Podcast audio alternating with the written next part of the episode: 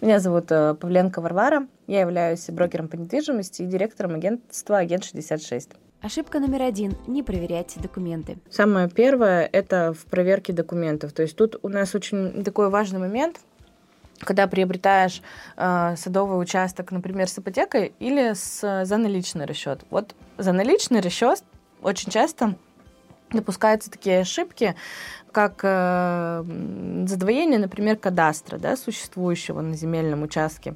Это как, как когда бывает, э, когда, например, предыдущий собственник, э, у него там был старый домик, там он его, значит, зарегистрировал э, как жилой.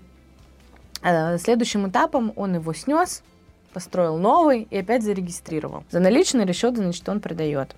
Человек, который покупает наличный расчет, он не задумывается, да, почему у него там в ЕГРН два кадастровых номера стоит ну, дополнительных, находящихся на земельном участке. Ему, собственно, приобрести это не мешает. Далее человек, например, там, решил продать земельный участок, продает его в ипотеку. В банке сразу возникает вопрос, а почему у вас, ну, собственно, два кадастровых номера на земельном участке находятся? А, частый очень случай, распространенный, я постоянно с ним разбираюсь с этой ситуацией. А, приходится что делать? Приходится писать заявление в Росреестр на устранение этого объекта. А, обычно это, конечно, все быстро происходит, но бывает, что возникают проблемы. А бывает такое, что человек строит дом на земельном участке, а, ну, недостроенный он у него, он ставит его на учет как недострой. Ну, зарегистрировал этот объект незавершенного строительства, получается, по документам. Дальше он дом достроил и поставил его на учет опять. Соответственно, тут такое дело, что э, у одного и того же дома два кадастровых номера – Тут уже Росреестром не обойдешься. Тут допускает ошибку кадастровый инженер обычно. Это исправляется совсем по-другому, то есть там куча заявлений пишется, диски эти переделываются, очень много как бы дел.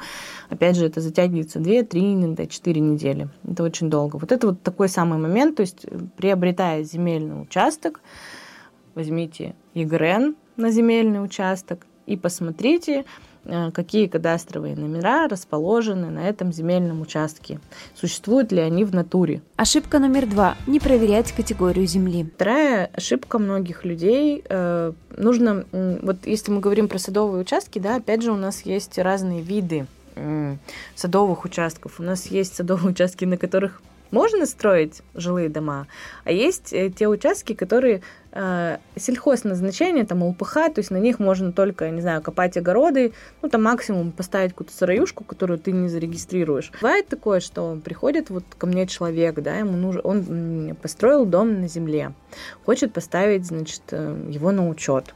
Я открываю, опять же, ИГРН и вижу, что там у нас там земли ЛПХ, там, да, Ой, и как бы, соответственно, ну, на такой земле тебе Росреестр не позволит зарегистрировать такой дом. Вот. А человек его уже построил. Человек оказывается в такой ситуации, что дом построил, зарегистрировать его не может на этом земельном участке. Да, он может его продать за наличный расчет, как бы, и все с этим домом. И дальше тот же человек, который будет там жить, он также его не сможет поставить на учет. Ошибка номер три. Не изучать местность вокруг участка. Это не то, что ошибка, но это очень такой важный момент, на который нужно также обратить внимание. Это вот э, расположение рядом каких-то определенных объектов. То есть это либо свалки, либо лепки, либо полигоны, э, там, не знаю, либо сбросы какие-нибудь, водоем какой какой-нибудь ТЭЦ там, АЭС и так далее. То есть, возможно, что это какие-то земли там вообще промышленного назначения. То есть, опять же, вот это тоже такой момент очень важный. Вот. Может, там, я не знаю, несет этих э, там, дым, смог и так далее. Можно позвонить в администрацию там, района, города, где там находится, да, если это там не в самом городе, где-то на территории. Позвоните, просто узнать. Можно прям задать вопрос напрямую, хочу купить земельный участок вот в вашем районе там-то, там-то, с кем мне связаться.